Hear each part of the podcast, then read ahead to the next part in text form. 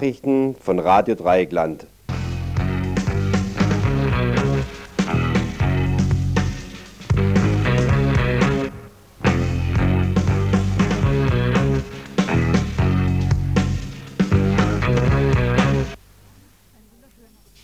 Einen wunderschönen guten Abend, liebe Hörer und Hörerinnen im Dreieckland. Ich begrüße euch heute wieder zum Info, eine Stunde lang 18 bis 19 Uhr, hier aus unserem Studio in Freiburg. Wenn ihr uns während der Sendung erreichen wollt, dann könnt ihr das tun. Wir freuen uns über jeden Anruf.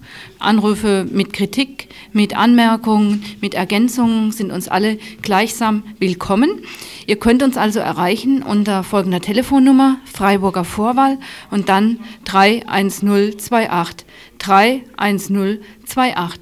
Jetzt aber zunächst zu unserem Themenüberblick für heute. Wieder Ärger in Stuttgart-Stammheim. Der, erst, der erste Prozesstag im zweiten Verfahren gegen Ludgard-Hornstein. Ebenfalls Zoff bei der Post. Heute tagten die gegnerischen Tarifparteien hier in Freiburg. Ob es den erwarteten Durchbruch in der Gretchenfrage, der Frage nach der Pausenregelung gibt, zu dieser Frage werden wir als Studiogast einen Vertreter der Postgewerkschaft vertreten können. Zoff vorbei und aus der Traum. Was brachten die Streiks der Taxifahrer? Fast schon erfreulichen Zoff in Paris.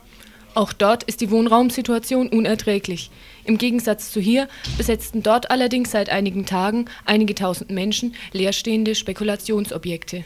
Auch heute unser Dienstagsschwerpunkt Freiburgs Stadtteil Weingarten. Heute zum Thema Kindergärten, Kindertagesstätten und die Situation insbesondere der Mütter in Stadtteilen.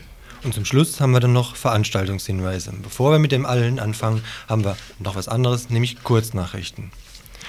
Ein Blick in unsere Zeitungen heute Morgen. Die lokale BZ titelt mit den Kommunalwahlen in der DDR die Basler Zeitung mit den 2 plus 4 Gesprächen, die Frankfurter Rundschau findet das ach so freie Kreuzchenmachen der DDR-Bürger und Bürgerinnen ebenso die wichtigste Meldung des Tages wie die Taz. Deutschland richtet den Blick wieder nach vorn. Wir sind also doch wieder wer. Auch sich links wähnende Blätter teilen wohl die Ansicht des Richard von Weizsäcker. Das trostlose Ergebnis der Sünde ist immer die Trennung. Klar, Weizsäcker findet Deutschlands Teilung trostlos und stuft den Weg dorthin als Sünde ein. Aber selbst diese Sünde in Gestalt Millionen Toter scheint vergessen, wie der westdeutsche Blätterwald vermuten lässt. Keine Tageszeitung hält den heutigen 8. Mai 1905, 1990 für bedeutend genug, ihn entschieden in Erinnerung zu rufen. Kein Blatt, fast kein Rundfunksender und ebenso wenig die Glotze halten für erwähnenswert, dass heute vor 45 Jahren Hitler-Deutschland zusammenbrach zwar damals nicht aus Einsicht in diesen Sündenfall, auch nicht als Verdienst der deutschen Widerstandsbewegung, sondern eben durch militärischen Zugriff von außen. Auch damals hatte die große Mehrheit der Westdeutschen nicht im Sinne gehabt, die immerhin liberale Politikform der Westsiegermächte an die Stelle des Dritten Reiches zu stellen, ebenso wenig wie die große Mehrheit der Ostdeutschen in jener Zeit im Sinne hatte, einen wie auch immer geartet antifaschistischen deutschen Staat zu errichten wie sollte heute also antifaschistisches Denken in westdeutschen Redaktionsstuben so stark sein, dass das unrühmliche Ende des größten Massakers der Menschheitsgeschichte für erwähnenswert gehalten würde, für erwähnenswerter als gesamtdeutsche Besoffenheit?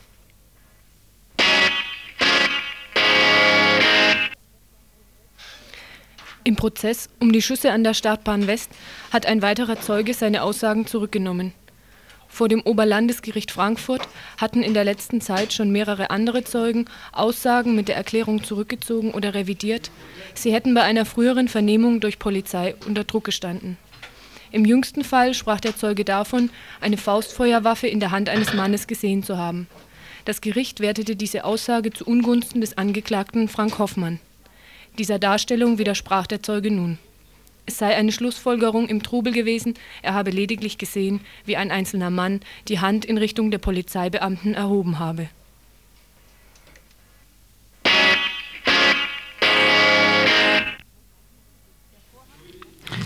Der Vorhang wird langsam gelüftet. Was dahinter noch als Gedankenspiele des Stuttgarter Staatsministeriums hervorkommt, überrascht nur die, die bisher noch glaubten, dass Meinungsvielfalt jemals ein Grund für die Einführung des Privatrundfunks war. Nein, im Hinblick auf die für dieses Jahr anstehende Novellierung des Landesmediengesetzes spielt die Landesregierung nicht länger Versteck hinter Postulaten wie Bürgerbeteiligung, mehr Meinungsvielfalt oder Freiheit durch möglichst viele private Rundfunksender. Die Medienlandschaft in Baden-Württemberg ist ein wenig verzwickt unter Gewinnmaximierungsgesichtspunkten. Über 70 Frequenzen waren ursprünglich im Land ausgeschrieben. In den vergangenen Jahren zeigte sich deutlich, dass unter den vielen Rundfunkbetreibern sich nur die Großen durchsetzen können. Die Werbeeinnahmen fließen halt nur da massiv, wo flächendeckend ein Einheitsprogramm in der Klangfarbe zwischen Pepsi-Dent und Coca-Cola angeboten werden kann.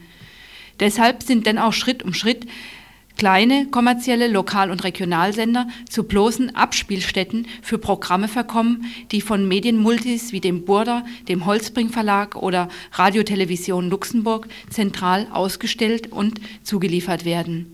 Hier in Freiburg ist das beste Beispiel Radio Freiburg 1, was ja weitgehend das Programm von Radiotelevision Luxemburg übernimmt. Aber diese Vernetzung via Mantelprogrammzulieferung reicht zum Beispiel dem Burda-Konzern für seine Gewinnabsichten nicht aus. Er kündigt seit einigen Monaten seinen Totalrückzug aus seinen Beteiligungen an immerhin 25 Sendern in Baden-Württemberg an, beklagt angeblich 80 Millionen D-Mark Verlust aus seinen bisherigen Radiogeschäften und fordert die Landesregierung auf, im Rahmen der Landesmediengesetznovellierung eine grundlegende Veränderung der Medienlandschaft vorzunehmen. Der Burda-Konzern pfeift, das Staatsministerium reagiert.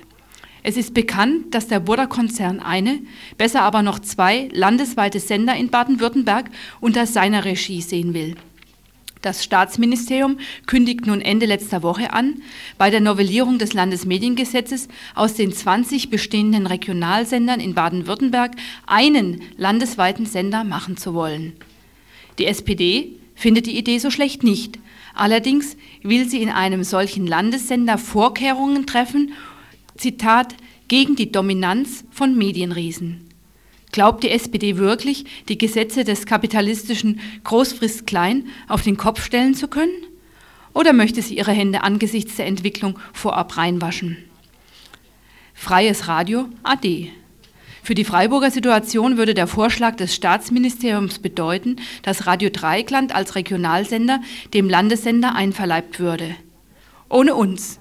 Wir treten ein statt Landessender für viele nicht kommerzielle freie Radios in Baden-Württemberg. Um dieser Forderung mehr Gehör zu verschaffen, ist erste Voraussetzung, Radio Dreieckland zu stärken. Und dazu seid ihr auch hier in der Sendung recht herzlich aufgefordert. Wir sind immer noch zu wenig Mitglieder. Werdet Mitglied bei uns, ruft uns während der Sendung an. Wir freuen uns.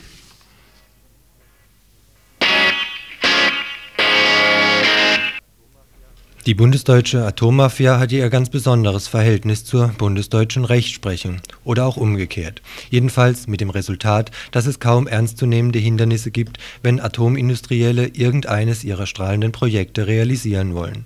Mit vielleicht einem kleinen, formalen Schönheitsfehler. Derzeit fehlt der Entsorgungsnachweis. Im Klartext, für den seit Jahrzehnten produzierten strahlenden Müll muss irgendein Loch gefunden werden, in das gekippt werden darf. Gefunden wurde es in Gorleben. Da dort lebende Menschen allerdings an derartiger Verwendung der Salzstücke kein Interesse haben, regt sich seit Sonntag wieder Widerstand. Gerade auch wegen der zentralen Bedeutung der Entsorgung wird nun schon seit drei Tagen blockiert Neu ist das Strategiekonzept. Unter dem Titel Eskalierende Blockade sollen täglich mehr Gruppen an der Aktion teilnehmen. Waren es am Sonntag erst einige wenige Menschen, so ist durch Mund-zu-Mund-Propaganda mittlerweile eine ganz ansehnliche Gruppe zustande gekommen. Nun, so die Bitte der Gorlebener Aktiven heute Nachmittag am Telefon, ist überregionale Beteiligung vonnöten, um die Blockade so stark werden zu lassen, dass, so die Auskunft, agieren statt reagieren möglich ist. Und zwar noch bevor die ersten Behälter mit dem strahlenden Zeug vor den Toren stehen. Wegen weiterer Informationen ruft hier kurz an. Wir geben euch gern Kontaktadressen.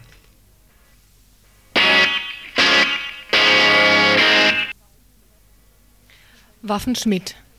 Von seinen eigenen Kräften überzeugt, scheint der Staatssekretär im Innenministerium, der CDU-Politiker mit dem bezeichnenden Namen Horst Waffenschmidt, anscheinend nicht zu sein. Er wünscht sich allen Ernstes, dass ihr, die Bürger dieses Landes, für ihn betet, In seinem jetzt erschienenen Buch Betet für Bonn, betet für Deutschland fordert er, dass so wörtlich die Bürger mehr für die politisch Verantwortlichen beten, das eigene Gebet und das Gebet anderer Menschen zu Christus für unsere Arbeit in Bonn gibt uns Kraft und Mut und schenkt uns eine gute, fröhliche Gelassenheit.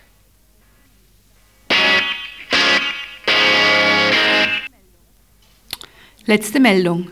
Wie wir heute erfuhren, sendet seit Freitagabend Ostber im Ostberliner Stadtteil Prenzlauer Berg das freie Radio Prenzlauer Berg auf der instand besetzten Frequenz 106,0 MHz UKW. 22 Stunden Sendung sollen bereits in mehreren Teilen Berlins empfangen worden sein. Die Aktivisten und Aktivistinnen gegen den Einheitsbrei in der Medienlandschaft wollen wohl heute einen Freundeskreis Radio Prenzlauer Berg gründen. Ihr Ziel, ein nicht kommerzielles Radio in Ostberlin, das von Struktur und Prinzipien her ähnlich arbeiten soll wie Radio Dreieckland. 200 Unterschriften für eine eigene nicht kommerzielle Frequenz wurden laut der, zu, der uns zugegangenen Meldungen allein gestern gesammelt.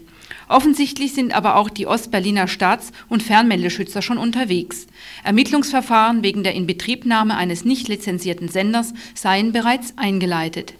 Soweit das, was wir heute erfahren konnten. Wir hoffen auf genauere Informationen in den nächsten Tagen.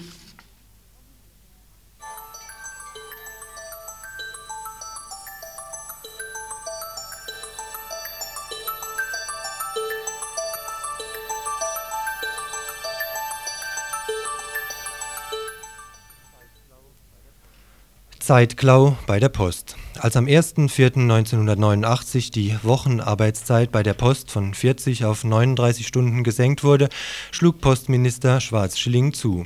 Die 1971 vereinbarten 62 Minuten Zeitzuschläge für Erholung und persönliche Verfügungszeiten bei einem 8-Stunden-Tag wurden kurzerhand um 15 Minuten gestrichen mit dem Hinweis auf die bevorstehende Umstrukturierung der Bundespost in drei selbstständige Gesellschaften konnte die Gewerkschaft in, ihren Verhandlungen nach, in ihrem Verlangen nach Verhandlungen über einen Tarifvertrag zur Sicherung der Erholungszeiten bis Jahresbeginn hingehalten werden. Als die Vorstände der neuen Gesellschaften im Januar 1990 aber erklärten, dass sie nicht bereit seien, über die Forderungen der Postgewerkschaften zu diskutieren, war das Fass übergelaufen Warnstreiks in den Postämtern und Streikaktionen in den Einrichtungen des Postverteildienstes sollen auf die momentan in Freiburg laufenden Verhandlungen zwischen Postgewerkschaft und Postarbeitgebern Druck ausüben. Ich habe jetzt hier am Telefon den Herrn Gotterbaum von der Postgewerkschaft hier in Freiburg. Vielleicht können Sie noch mal etwas konkreter erläutern, worum geht es denn bei den Pausenregelungen? Gibt es ja so zum Beispiel, äh, sagen wir im Handwerk oder so, gibt es das in der Art ja nicht. Wieso gibt es sowas bei der Post? Wieso ist sowas eine Forderung der Postgewerkschaft? Ja, es ist im Jahre 1971, 72 damals ein sogenanntes neues Bemessungssystem bei der Post eingeführt worden. Im Rahmen dieser Leistungsnormen sind also hier für Erholzeiten, das heißt also für Zeiten während der Arbeit, wenn mal fünf Sekunden oder zehn Sekunden Luft holt, äh, man kann ja immer in dem Stress durcharbeiten, sind sechs Minuten eingeplant worden und dann sogenannte persönliche Verteilzeiten, das heißt auf die Toilette gehen, sich mal die Hände waschen, sind vier Minuten eingebaut worden. Und diese zehn Minuten waren unbestritten bis im letzten Jahr bei der Einführung der 39-Stunden-Woche. Hier hat Schwarz-Schilling dann zum 1. April letzten Jahres kurzerhand verfügt, dass diese Zeiten von 6 Minuten auf 4,2 bzw. 4 Minuten auf 3 Minuten reduziert worden sind, um damit Personal nicht nur einzusparen, sondern auch keine neuen Arbeitsplätze einzurichten. Das war die Ausgangsposition. Jetzt ist doch Ihre Position, das Gegenteil ähm, durchzusetzen, nämlich höhere Pausenzeiten, um dann neue Arbeitsplätze einrichten zu können. Jetzt ist mir es aber etwas schleierhaft als Laie oder als Außenstehende. Wie kann eine äh, Pausenverlängerung, die sich im Sekundenbereich zum Teil ja sogar be bewegt, wie kann die zu neuen Arbeitsplätzen führen? Ja, Herr Klug, es ist also so, ich meine, äh, leider kommt in der Öffentlichkeit, wird immer nur von Pausen geregelt. In der Tat ist es aber so, dass diese Zeiten, die Minuten, die ich genannt habe, in die sogenannte Bemessung eingebaut werden. Ich will mal ein Beispiel nennen, wenn eine Frau im Briefverteildienst äh, bisher 2200 Sendungen in der Stunde verteilen muss, dann ist eben unsere Forderung, dass diese Leistung in der Stunde, weil die in den letzten Jahren ständig gestiegen ist und weil wir glauben, dass die zu groß ist, dass die auf 2200 reduziert wird und dafür äh, diese Minuten eingebaut werden, dass sie auch zwischendurch einmal, denn sie kann ja nicht eine Stunde permanent nur verteilen, dass sie zwischendurch auch einmal 10 oder 20 Sekunden Luft holen kann, um sich wieder neu auf die Aufgabe zu konzentrieren. Es ist also nicht so, dass hier jetzt bei jeder Stunde äh, dann, ich sag's mal, nach 15 Minuten aufgehört wird und dann 10 Minuten Pause gemacht wird. Dem ist nicht so, sondern es wird also innerhalb dieser Bemessung, innerhalb der Leistung eingeplant und die Leistung äh, soll dadurch im Grunde genommen äh, humaner werden. Ja? Es soll also weniger gefordert werden, weil es gibt Zahlen bei uns, dass 70 Prozent aller Kolleginnen und Kollegen vor Erreichen der Altersgrenze, und zwar bereits weit vorher, ausscheiden, weil sie arbeits-, berufsunfähig oder dienstunfähig sind. Die Krankenzahlen steigen. Äh, das sind also Alarmzeichen für uns und deshalb haben wir diese Forderung aufgestellt. Wie erfolgreich konnten Sie die Forderung heute in Freiburg waren ja die Verhandlungen, konnten Sie die bislang hm, vertreten oder durchsetzen gar? Ja, es ist also so, dass bei den Verhandlungen letzte Woche das Ministerium äh, leider, ja, man kann fast nicht von einem Angebot reden, ein, ein Papier auf den Tisch gelegt hat, das zum Zustand hat, diese Zeiten noch weiter zu verkürzen, nach dem Plan, den sie bisher schon hatten. Bei den heutigen Verhandlungen ist es also so, äh, dass äh, vor halbe Stunde noch Sondierungsgespräche gelaufen sind. Äh, richtig ist, dass ein neues Angebot vorliegen soll, aber da ich nicht der Verhandlungskommission angehöre und auch nicht der Sondierungskommission, kann ich im Moment nicht sagen, was nun der Inhalt dieses Angebotes ist. Ich weiß also nur, dass es ein neues Angebot ist und dass also darüber geredet wird.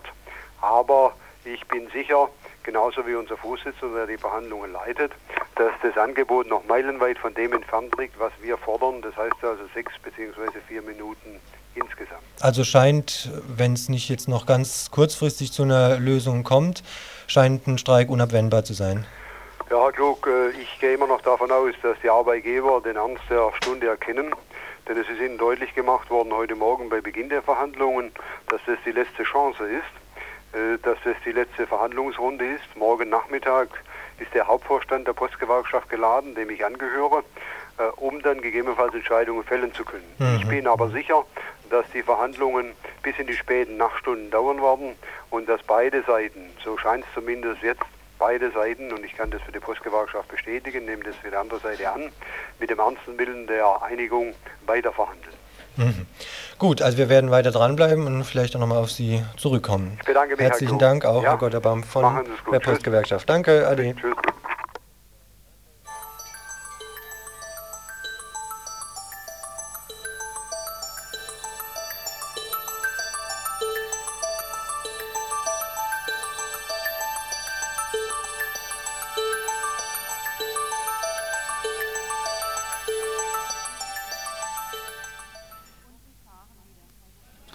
Und sie fahren wieder.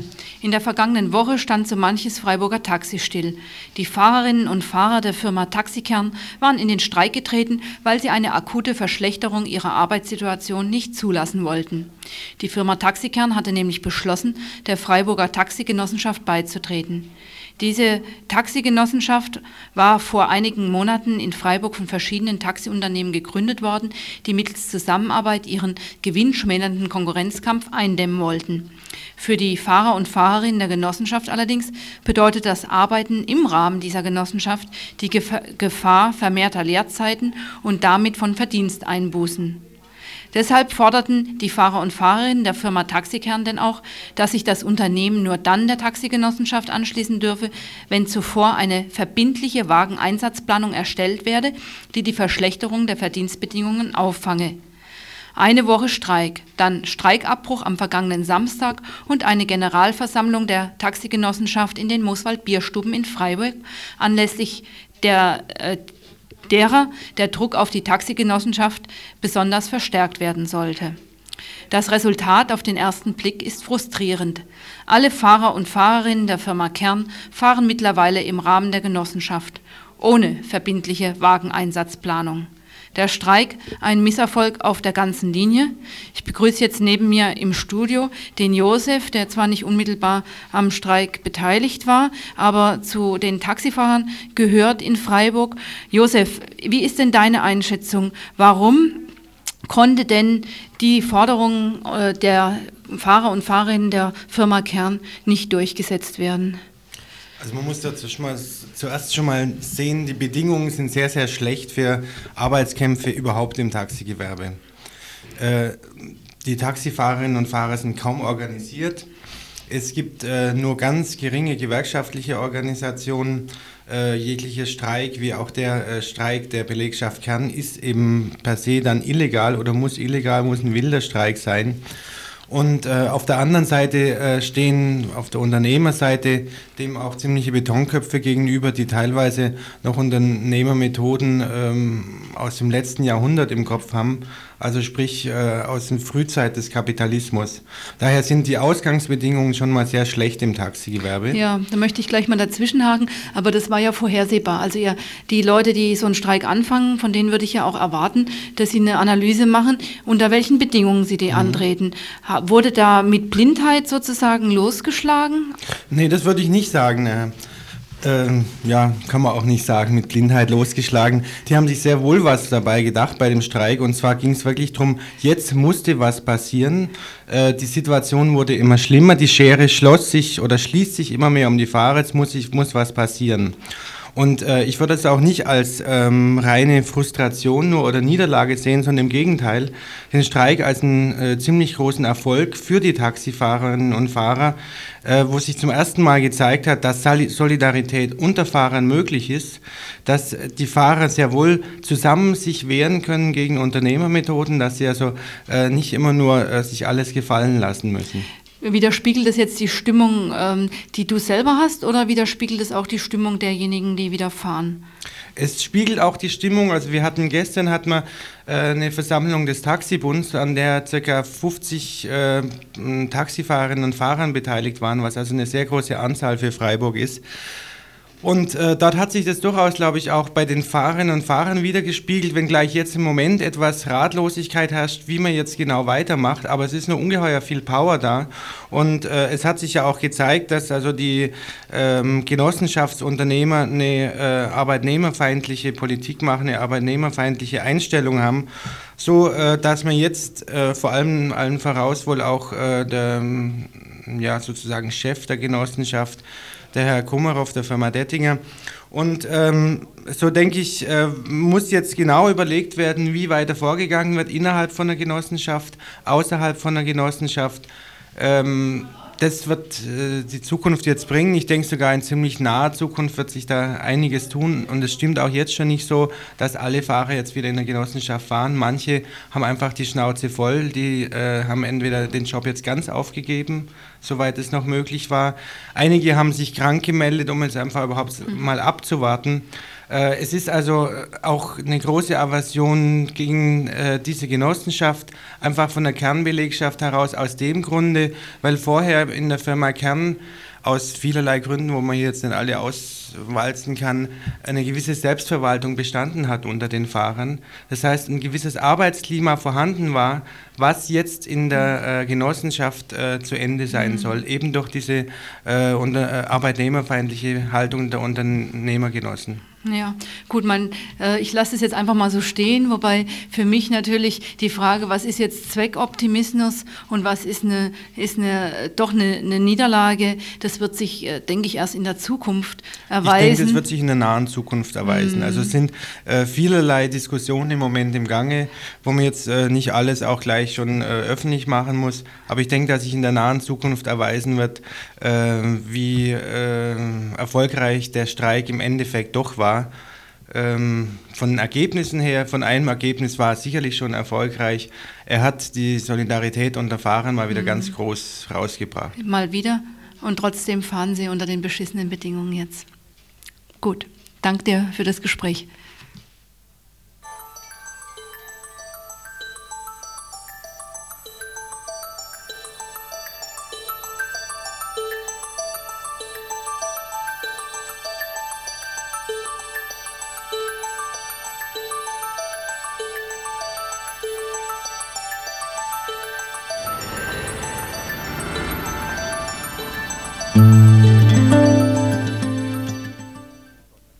Heute Morgen 9 Uhr im Sondergericht Stuttgart-Stammheim. Beginn eines weiteren Prozesses nach 129a. Konkret, der Angeklagten Lüdgard Hornstein soll der Prozess gemacht werden wegen angeblicher Mitgliedschaft in einer sogenannten terroristischen Vereinigung. Zwar ist tatsächlich Prozessbeginn, Lüdgard Hornstein sitzt allerdings bereits, verurteilt, im Knast. Sie gehört zu den drei Menschen, die 1986 in einem Rüsselsheimer Eiscafé unter dem Vorwurf der Mitgliedschaft in der RAF verhaftet worden waren. Damals wurde gegen sie eine Haftstrafe von vier Jahren ausgesprochen, womit jetzt, zum 1. August dieses Jahres, eigentlich ihre Freilassung bevorstünde. Eigentlich. Denn der bundesdeutschen Staatsschützern ist dies ein Dorn im Auge. Um Luitgard Hornsteins Freilassung zu verhindern, rollen sie jetzt einen zweiten Prozess auf, mit neuen, mittlerweile verschärften Richtlinien und einem Vorsitzenden Richter Berroth, der sich durch besondere Härte und seinen ungebrochenen Vernichtungswillen auszeichnet am Telefon habe ich jetzt Rose Glaser von den Grünen in Stuttgart. Sie war heute Morgen beim auf dem Prozess. Wir hatten keine Gelegenheit, jetzt eben noch miteinander zu reden. Ich frage dich deshalb einfach mal oder biete dich einfach mal so einen kurzen Eindruck vielleicht zu geben, wie heute so dieser erste Prozesstag eben gelaufen ist. Ja, ich möchte eine, eines noch vorausschicken.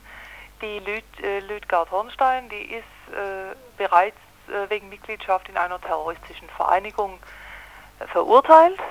Darum geht es jetzt nicht. Jetzt geht es um die Revision der Bundesanwaltschaft, die äh, praktisch genommen festgestellt hat, dass in dem Urteil, das, äh, für das die Lüdgard Hornstein vier Jahre bekommen hat, wegen Mitgliedschaft in einer terroristischen Vereinigung, dass bei diesem Urteil der Anschlag auf Dornier nicht mit berücksichtigt wurde.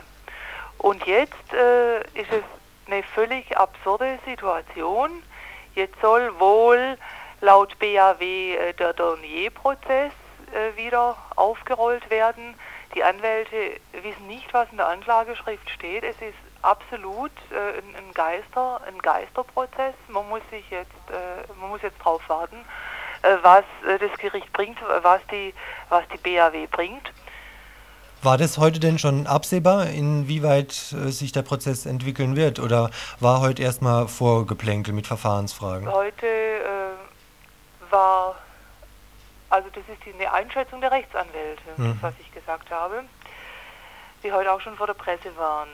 Äh, das, der heute Morgen äh, gab es lediglich einen Befangenheitsantrag äh, gegen äh, den Vorsitzenden Richter Berrott, weil er ja äh, der Lüdgard Hornstein gedroht hat, äh, wenn sie an dem Carpo-Hungerstreik teilnimmt, dass sie dann äh, eben schon vorzeitig nach Stammheim kommt, weil man dort alle Möglichkeiten hat und so weiter. Dieser Befangenheitsantrag äh, wurde gestellt, dann wurde eine sehr, sehr lange Pause gemacht. Dann kam das Gericht zurück und hat festgestellt, dass, die, äh, dass es den Befangenheitsantrag ablehnt.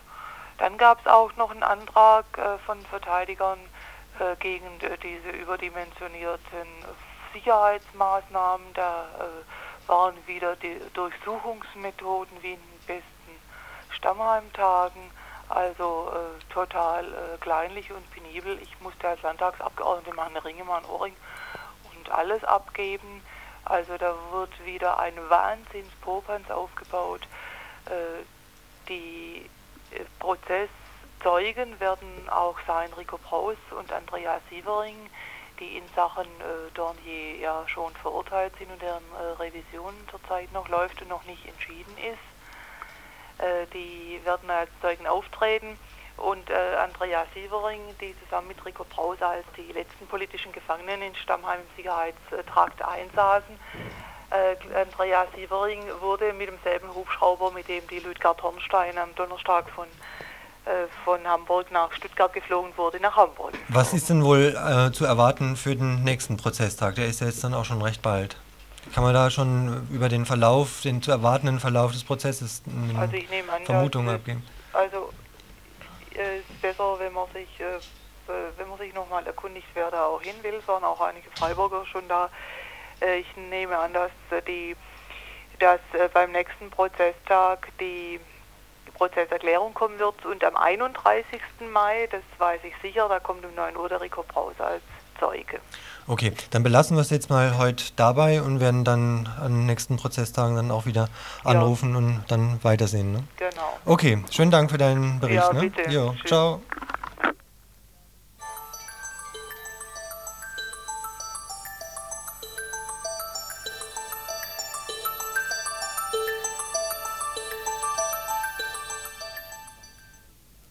Hausbesetzungen in Frankreich, in Paris. Mehr als 186 Häuser sind besetzt von mehr als 3500 Menschen. In der letzten Woche gab es äh, verstärkte Auseinandersetzungen in Paris um diese besetzten Häuser. Es scheint so, als wäre eine neue Welle von Hausbesetzungen und auch damit verbundenen Auseinandersetzungen in Paris angesagt. Wir haben heute mit Radio Libertaire in Paris telefoniert. Wir fragten zunächst Pascal, doch da Pascal etwas schlecht Deutsch redet, hat er sich einen Übersetzer besorgt, der das, was zu erzählen wichtig ist, uns dann durchtelefoniert hat. Wie ist also die derzeitige Situation zu den Hausbesetzungen in Paris? Das ist eine Überraschung gewesen von der Polizei, also von dieser Spezialpolizei da, etwas verstärkte Polizei. Die sind morgens um 6 Uhr dann in diesem einem Haus aufgetreten. Das ist ein Haus, ein besetztes Haus gewesen, das schon seit drei Jahren oder so existiert und wo nur Familien drin wohnen, ohne Barrikaden und äh, ganz friedlich alles. Und äh, die sind dann halt äh, morgens angekommen um 6 Uhr, haben alle rausgeworfen und angefangen, die, das Haus zuzumauern. Das ist jetzt zugemauert. Das haben sie dann noch ein paar Tage länger dann äh, bewacht. Da waren zuerst 2000 Polizisten oder so da. Also am ersten Tag konnte ich das noch nicht sehen, weil das waren so viele Polizisten, da kam man gar nicht ran. Aber am zweiten Tag waren dann immer noch so drei, vierer rein und das Haus so rumpunkten mit Helmen und dann kam. Was sind speziell die Probleme in Paris mit den besetzten Häusern bzw. auch mit der Wohnungsnot? Ist dieses Problem in der letzten Zeit dann noch angewachsen? Ja, das ist ganz einfach. Äh, das ist, weil Paris ist ziemlich klein, es ist begrenzt. Keine, keine Stadt irgendwie, die sich noch erweitern kann. Die kann höchstens nur noch die Vororte vergrößern. Und jetzt ziehen schon eine ganze Menge Leute ins Vorort. Und die würden aber auch gerne mehr Geld zahlen, um irgendwie noch eine Wohnung in Paris zu finden. Mhm. Und äh, dieses Squad, also dieses besetzte Haus, das war mitten in Paris. Die Innenstadt in Paris für den Wohlstand leerräumen, die etwas ärmeren Menschen an den Stadtrand zu drängen. Menschen aus Afrika, die in Paris äh, leben und Arbeit finden oder suchen, sind insbesondere von diesen Hausbesetzungen betroffen, beziehungsweise auch von den Räumungen in den Häusern. Das sind halt Leute, die das nicht zahlen können. Dieses mhm. Rathaus von diesem ähm, Arrondissement äh, hier, die haben gesagt, äh, dass die Häuser äh, eigentlich für bessere Leute sein sollten. Also so wortwörtlich bessere Leute, so Leute, die zahlen können. Ja. Das sind halt auch vorwiegend ausländische Menschen im letzten Haus gewesen. Die haben schon ihre Kultur bewahrt. Also mhm. Die Frauen haben immer noch ihre prachtvollen Tücher und so. Finde ich auch ganz gut so. Mhm. Die wollen einfach wohnen, die, die haben sich schon einigermaßen hier angepasst an so, so wie es halt nötig ist. Ja. Einkaufen gehen und wie sie, sie hier zurechtkommen und äh, ich glaube, sie leben wohl auch ganz gerne hier. Ja gut, und wie sieht das eigentlich mit der Unterstützung innerhalb der Öffentlichkeit oder in der Bevölkerung auch aus? Direkt vor dem Haus ist ein Platz äh, auf so ein kleines Hotel mit einer Fontäne und so. Und da haben die sich jetzt versammelt und äh, sind ja schon seit Tagen da auf diesem Platz, haben da Matratzen und mhm. äh, provisorische Zelte. Und äh, da sind dann auch äh, viele andere Leute, also jetzt keine Farbigen und keine Leute aus dem Squad, die kommen, um äh, denen einfach zu helfen oder da einfach da mit bei zu sein, weil es wird auch befürchtet, dass irgendwie da Faschisten kommen wollen und Ärger machen wollen. Mhm. So waren Leute, die haben sich, die sind da reingegangen in den Platz. Und äh, so ganz normal wie Freunde halt und so. Und haben angefangen zu provozieren, sodass es, äh, dass sie einen Grund finden, die Bullen reinzulassen in den Platz. Aber das sind immerhin eine ganze Menge Leute, die äh, dafür positiv sich einsetzen. Mhm. Viele kochen und äh, die irgendwie Sachen dahin bringen, die helfen und äh, die sich erkundigen, wie sie noch weiter helfen könnten, die spenden da gibt es eine ganze Menge Leute von. Ich habe mal, nachdem ich gesehen habe, dass sie das Haus zugemauert haben, da ist mir aufgefallen, dass in diesen Straßen hier, so in diesem Viertel, eine ganze Menge zugemauerte Häuser sind. Also man müsste vielleicht mal ein Problem, irgendwie eine Lösung finden, äh, dass das nicht mehr geräumt werden muss. Ähm, die Regierung hier, die hat also, die hat vorgeschlagen, dass die Leute in, in den Vororten in die Banlieues ziehen. Mhm. Nur das ist äh, super mhm. unheimlich trist. Das sind ja richtige Ghettos und Taughettos. Ja. Na gut, das hätten sie auch gerne und deswegen wird sich wahrscheinlich die Verwaltung oder der Bürgermeister von Paris, Chirac, wohl auch kaum selbst mit dieser Problematik beschäftigen. von dem äh, Chirac habe ich noch gar nichts gehört, aber ich glaube, das wird eher regional behandelt, hier von dem Rathaus des 20. Arrondissements. Mhm. Also das ist speziell nur in den einzelnen Arrondissements? Soweit ich weiß schon. Also mhm. die Hauptverwaltung wird wohl dann noch da liegen. Mhm. Und da wird sie vermutlich dann auch liegen bleiben, wenn sich nicht ein äh, stärkerer Druck nicht nur in Paris, nicht nur in Frankreich, gegen dieses Problem der Wohnungsnot und die Notwendigkeit, Häuser zu besetzen, um überhaupt ein Dach über den Kopf zu haben, wenn sich da nicht ein größerer Druck entwickeln wird.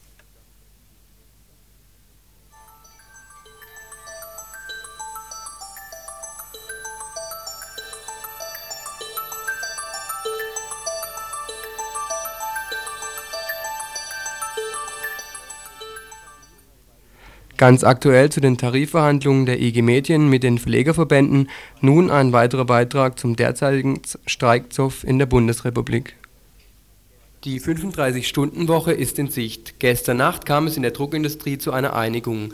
Ab 1995 wird die momentane Wochenarbeitszeit von 37 Stunden um weitere zwei Stunden verkürzt werden.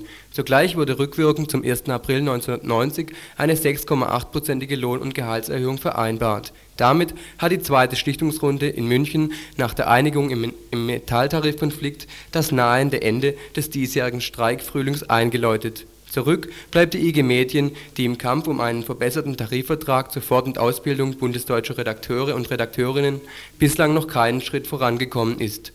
Die Divergenzen mit den unnachgiebigen Verlegerverbänden scheinen nach wie vor unüberbrückbar zu sein. Heute nun fand die fünfte Verhandlungsrunde mit den Verlegerverbänden im Berliner Hotel Palast statt welche Ergebnisse und Vereinbarungen dort erzielt wurden, kann uns jetzt der Pressesprecher der IG Medien Helmut Zoller sagen, den vor wenigen Minuten ein Telefax aus Berlin mit folgendem Inhalt erreichte. Bei der vierten Mandeltarifverhandlungsrunde am 8. Mai in Berlin erklärten sich die Zeitschriftenverleger endlich bereit, einen Tarifvertrag zur Ausbildung der Redaktionsvolontäre abzuschließen. In einem allerdings sehr allgemein gehaltenen Elf-Punkte-Papier legten sie ihre Vorstellungen auf den Tisch. Insbesondere bei den Ausbildungszielen und den Ausbildungsabschnitten blieb das Papier unpräzise. Sie wollten sich auch nicht auf ein konkretes Zahlenverhältnis von Redakteuren zu Volontären festlegen. Die von den Verlegern gewünschte Möglichkeit, das Volontariat um ein Jahr zu verlängern, wurde von der Industriegewerkschaft Medien abgelehnt. Der VDZ erklärte sich aber ausdrücklich bereit, über inhaltliche Fragen der Ausbildung zu verhandeln. Was die Erhöhung der Gehälter und die Arbeitszeitverkürzung angeht, konnte jedoch auch in Berlin keine Einigung erzielt werden. Für, für die äh, Gehälter haben die Verleger eine Erhöhung um 5,4 Prozent angeboten. Die nächsten Verhandlungen finden am 22. Mai in Hamburg statt und bei der Arbeitszeitverkürzung blieb der VDZ bei seinem Nein.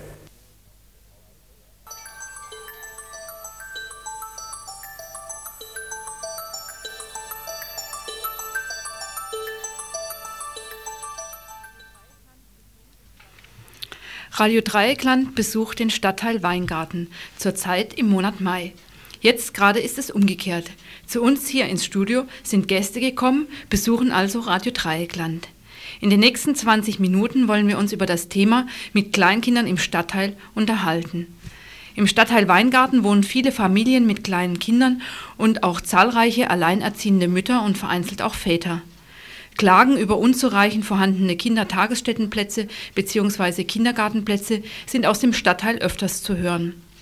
Andererseits stellt das Freiburger Sozial- und Jugenddezernat in seinem jüngsten Bericht zur Kindergartensituation in der Stadt fest, dass der Bedarf an Kindergartenplätzen im Bereich der Stadt Freiburg mit etwa 90 Prozent abgedeckt sei. In Weingarten und Haslach-Heid selbst gibt es laut Angaben dieses Berichts insgesamt 25 Kindergartengruppen, davon 48 Prozent mit flexiblen Öffnungszeiten. Sind also die Bedürfnisse von Kindern und Eltern in Weingarten optimal berücksichtigt? Ich habe jetzt hier das Studio vollsitzen mit Gästen. Vielleicht könnt ihr euch mal so der Reihe nach einfach vorstellen, wer ihr seid und dann können wir in die Diskussion einsteigen.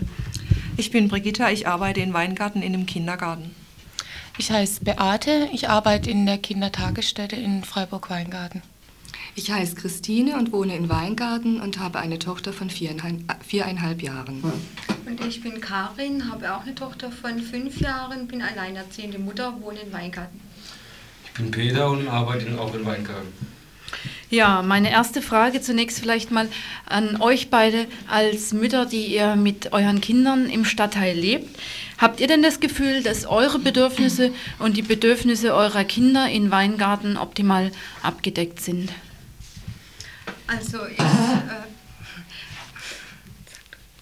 Ja, also ich denke, in Weingarten gibt es schon ein relativ großes Angebot an sozialen Einrichtungen. Also wir haben hier eine Krabbelstube, die die Kinder bis zu drei Jahren betreut. Dann haben wir Kindergärten und Kindertagesstätten und wir haben auch einen Schülerhort.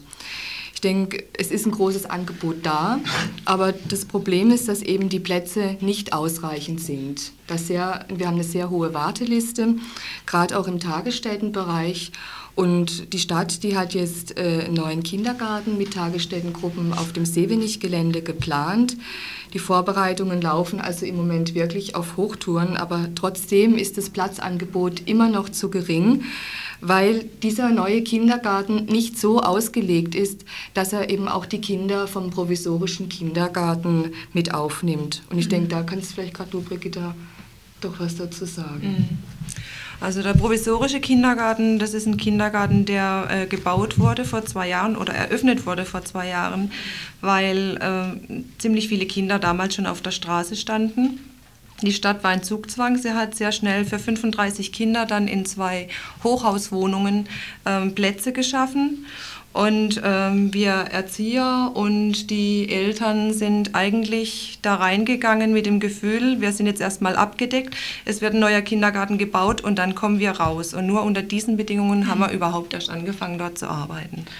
Und nun schaut es so aus, dass der neue Kindergarten, ähm, ich glaube 75 bis 80 Kinder etwa aufnehmen kann. Und in Weingarten sind aber 145, etwa 145 Kinder auf der Warteliste.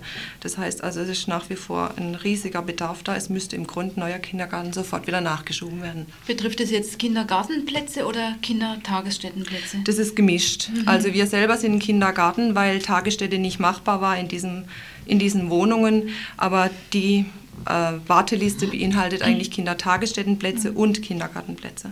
Ja, jetzt hat sich die Beate äh, zu Wort gemeldet Genau. von der Kindertagesstätte, glaube ich. Ja, ich habe jetzt gerade, was Brigitta ähm, erzählt hat, kann ich vielleicht noch ein paar Zahlen angeben.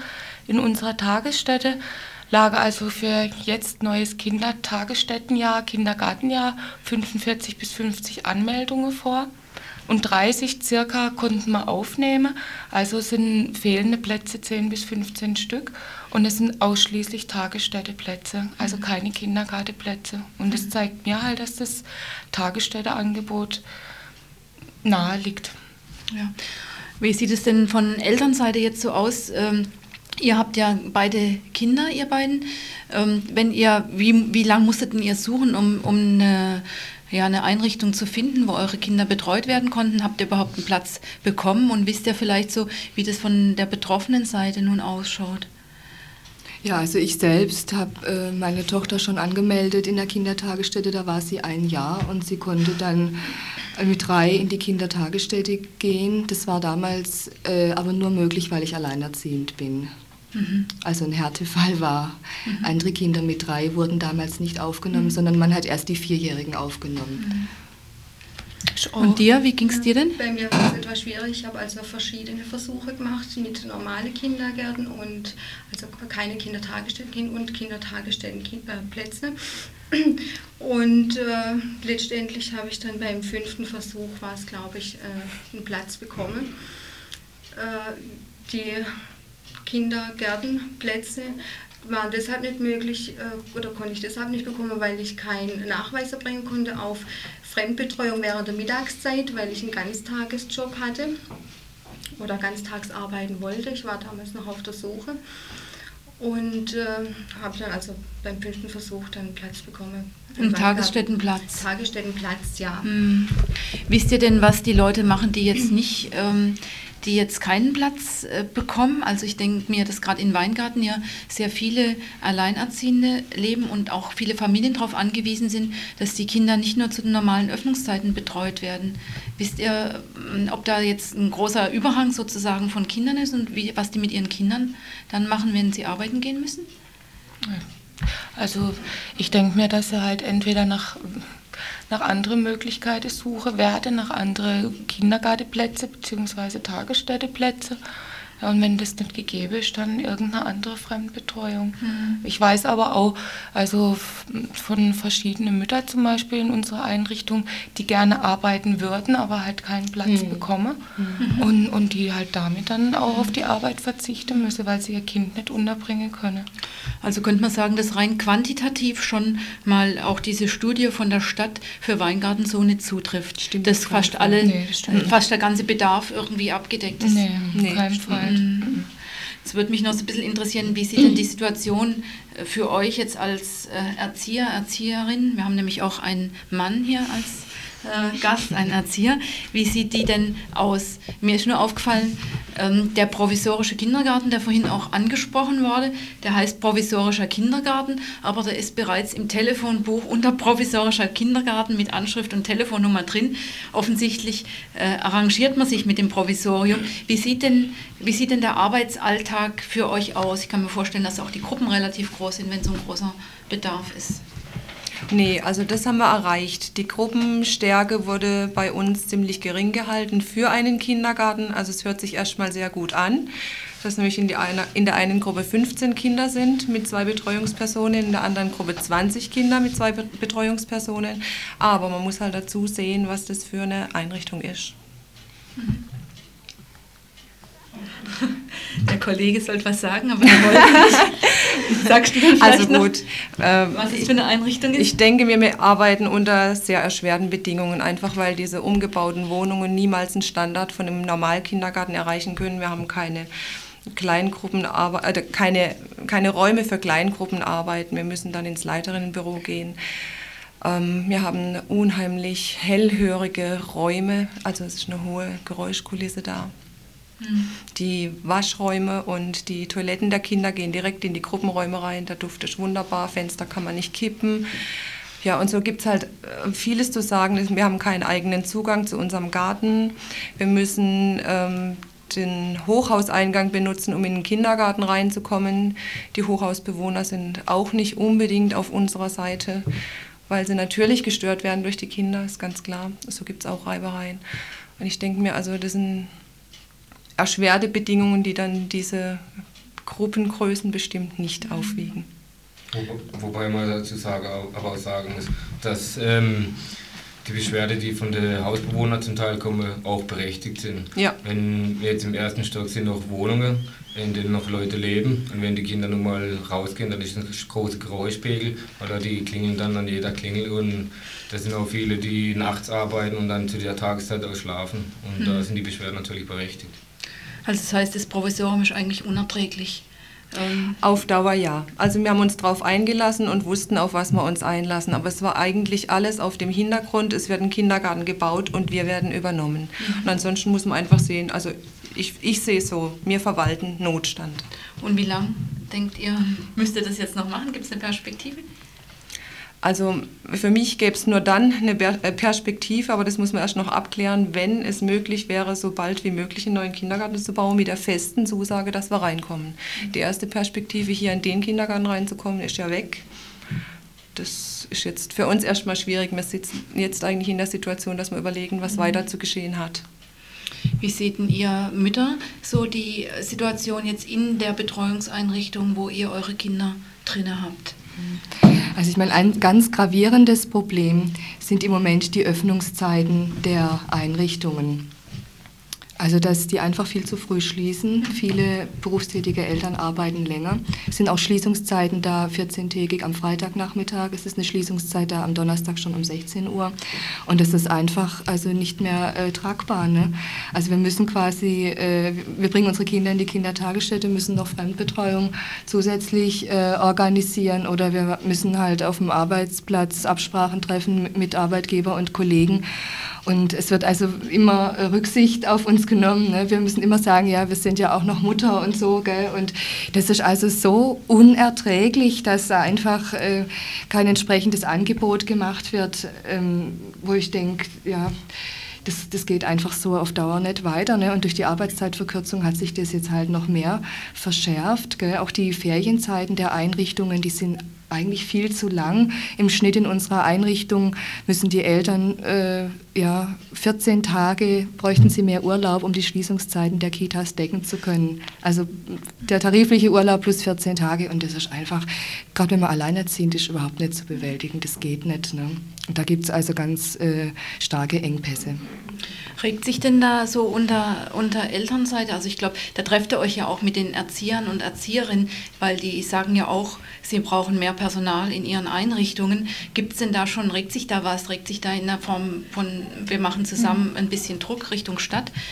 Ist da irgendwas in letzter Zeit schon entstanden? Ja, also die Eltern haben sich mit Sicherheit gewehrt. Ne? Also jetzt bei uns in der Einrichtung ging das über den Elternbeirat und es haben auch Gespräche stattgefunden mit dem Träger zusammen auch und unterstützt mit, den, mit dem Erzieherinnen-Team. Ganz klar, aber bis sich da was bewegt oder bis das umgesetzt wird, das wird halt noch eine Weile gehen. Wie seht ihr das jetzt? Also Beate, wie siehst du das aus Erzieherinnenseite? Also wir haben die Eltern ähm, unterstützt bei ihrer Aktion mit der Arbeitszeitverkürzung oder beziehungsweise mit den längeren Öffnungszeiten der Tagesstätte. Erreicht haben wir nichts. Bisweilen, wie Christine gesagt hat, wer weiß, was sich noch alles tut. Ähm, es ist uns halt bei dem jetzigen Personalstand nicht möglich. Also man bräuchte mehr Personal, weil wir arbeiten schon in Schicht, in einem Schichtdienst. Und längere Öffnungszeiten, beziehungsweise wenn die Kita früher aufmacht, das heißt für uns, also wir brauchen mindestens zwei, zwei zusätzliche Leute, die da drin arbeiten. Und das wird derzeit nicht gewährleistet. Das ist ja irgendwie so wie eine äh, Katze, die sich auf den Schwanz beißt oder auf den Schwanz tritt. Ne? Einerseits äh, seid ihr dem Druck ausge ausgesetzt der Eltern, den er ja auch gut versteht, ne? weil die Kinder sind ja sonst irgendwie äh, auf der Straße. Mhm. Und andererseits ähm, könnt ihr aber dem nicht stattgeben, ohne selber totale Mehrarbeit zu machen. Hat denn die AWO, das ist ja, glaube ich, eure Trägerin, hat die denn irgendwie was signalisiert? Weil die äh, sagt ja von sich aus immer, dass sie so arbeitnehmerfreundlich auch ist, Arbeiterwohlfahrt. Also es ist bisweilen auf ähm, die Zeiten nicht eingegangen worden, wobei ich aber dazu sagen möchte, dass also die letzte Arbeitszeitverkürzung, 1. April, dass die also Gott sei Dank nicht so umgesetzt wurde, dass jetzt Freitag nochmal eine halbe Stunde früher zugemacht wird, sondern dass wir das mit der AWO intern regeln konnten und quasi jetzt da Schließungstage haben, die auch innerhalb der Ferienzeit liegen, wo also wir in, in, ja, in Prinzip in Gesprächen mit Eltern einfach herausgefunden haben, dass das doch zumindest noch vorteilhafter für die Eltern ist, wie jetzt nochmal an dem Tag zu kürzen. Inwieweit unterscheidet sich denn in dieser Situation jetzt von eurer äh, verschiedenen Seiten her, Betrachtungsseiten, Elterninteressen, Erzieherinteressen, der Stadtteil Weingarten von anderen Stadtteilen? Denkt ihr, da gibt es Unterschiede oder ist die mhm. Situation ähnlich?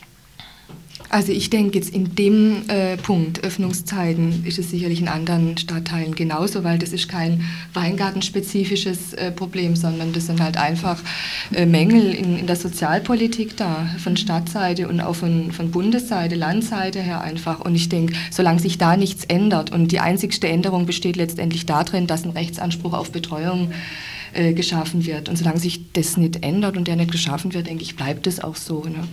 Und auch mit dem Platzangebot, ich denke, äh, die Frauen in der Viere, die gehen da auch auf die Barrikaden, denen fehlen die Plätze genauso. Deswegen denke ich, sind das Sachen, die man nicht weingartenspezifisch irgendwie bewerten kann. Hm. Ja, was stellt ihr euch denn so für die, für die Zukunft vor, was sich im Stadtteil jetzt vielleicht nicht nur in Bezug auf die Betreuungseinrichtungen, sondern überhaupt ändern könnte im Hinblick auf ja, ein angenehmeres ähm, den Bedürfnissen mehr entsprechendes Leben gemeinsam mit Kindern. Es müssen mehr Veranstaltungen geboten werden, wo, mit, wo Kinder mit integriert werden oder wo parallel zu der Veranstaltung Kinderbetreuung geboten wird. Und zwar besonders vielleicht für Alleinerziehende oder berufstätige Eltern in einem Zeitraum vor 20 Uhr, weil man als Alleinerziehender eben viel organisieren muss. Babysitter muss immer ran ab 20 Uhr und das ist eben, wäre viel besser, wenn es das Angebot gäbe. Auch direkt eben im Stadtteil? Im Stadtteil, ja. Mhm. Also ich denke, es gibt auch ähm, trotzdem Möglichkeiten, sich zu treffen. Also es gibt seit Dezember ein Frauencafé, einmal in der Woche, äh, wo man sich treffen kann und wo es sicherlich auch möglich ist, mal so den Schwerpunkt Alleinerziehende aufzugreifen, also wo man auch Kontakte hat zu anderen Frauen. Das finde ich eigentlich auch eine ganz gute Einrichtung jetzt dort. Ich denke mir, dass es auch unheimlich wichtig wäre, ein bisschen bei dieser ganzen Belegungspolitik darauf zu achten, dass das Stadtteil die Möglichkeit kriegt, irgendwann mal eine gewachsene Struktur aufzuzeigen, dass also nicht irgendwie Leute reingestopft werden, abgezogen werden und nie kommt irgendwas Gewachsenes raus. Mhm. Weil ich denke, dann wird sich für die Kinder auch einiges selber regeln. Gell? Mhm. Und mein Bedürfnis als Erzieherin liegt einfach darin, den Kindern die Möglichkeit zu bieten, in der Tagesstätte oder in der Einrichtung wirklich auf ihre Bedürfnisse eingehen zu können. Und ich denke schon, dass sich Weinkarte in dem Fall schon von anderen Stadtteilen abgrenzt, weil es einfach halt ein sozialer Brennpunkt ist. Also eigentlich äh, müsste ein ganzes Programm erstellt werden, wenn die Kinder aus der Einrichtung rauskommen, also mit sechs Jahren. Äh, dann müssen sie auch weiterhin versorgt werden, da müssen die Eltern ja auch arbeiten. Das heißt, es müssten auch mehr Parkplätze zentral, jetzt in mhm. Hartlach-Weingarten zum Beispiel, geschaffen werden. Und darüber hinaus äh, auch Möglichkeiten für die Kinder zwischen 10 und 14 Jahren, äh, was errichtet werden. Mhm. Also mit allein nur äh, die Forderung Kindergartenplätze etc.